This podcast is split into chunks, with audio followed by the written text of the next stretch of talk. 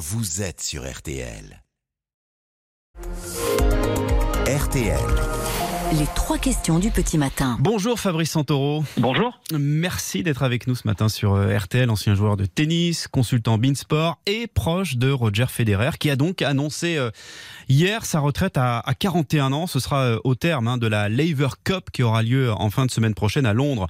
Vous l'avez affronté, je disais, 11 fois, hein, Federer, et vous avez perdu 9 fois. C'était comment de jouer contre une telle légende? C'était, euh, ça reste des moments extraordinaires, car on avait l'impression d'avoir euh, parfois un, joueur en face qui avait réponse à tout, qui trouvait toujours des solutions, avec énormément euh, d'élégance.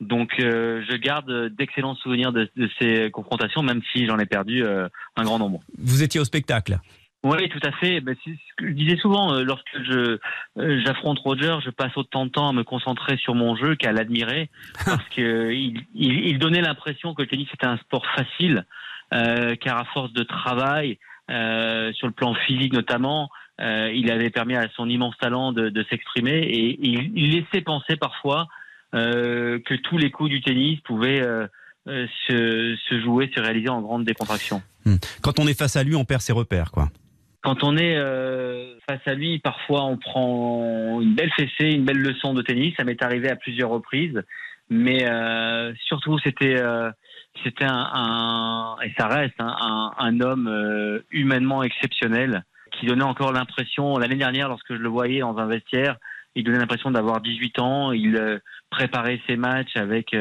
la fraîcheur d'un adolescent. Il était littéralement passionné par le tennis et complètement habité par cette profession. Eh bien justement, vous, vous le connaissez bien, 41 ans, c'est vieux hein, pour un, un, joueur de tennis. Il, aurait voulu continuer?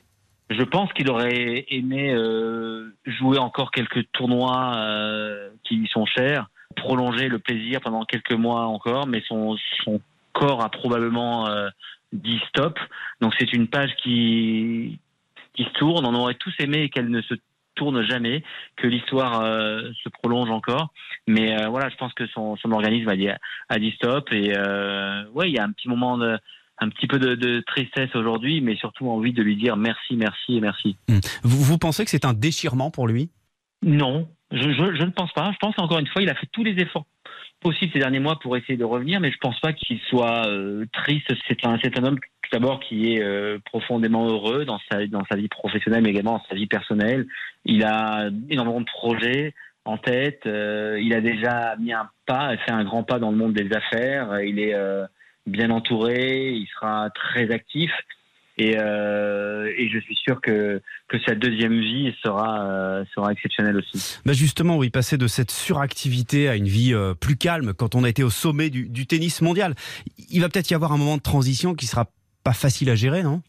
Je, ne pense pas. Je, crois qu'il va gérer ça de manière euh, parfaite. Euh, n'oublions pas quand même que depuis deux ans, il a joué très peu de tournois, donc il a passé beaucoup de temps à la maison.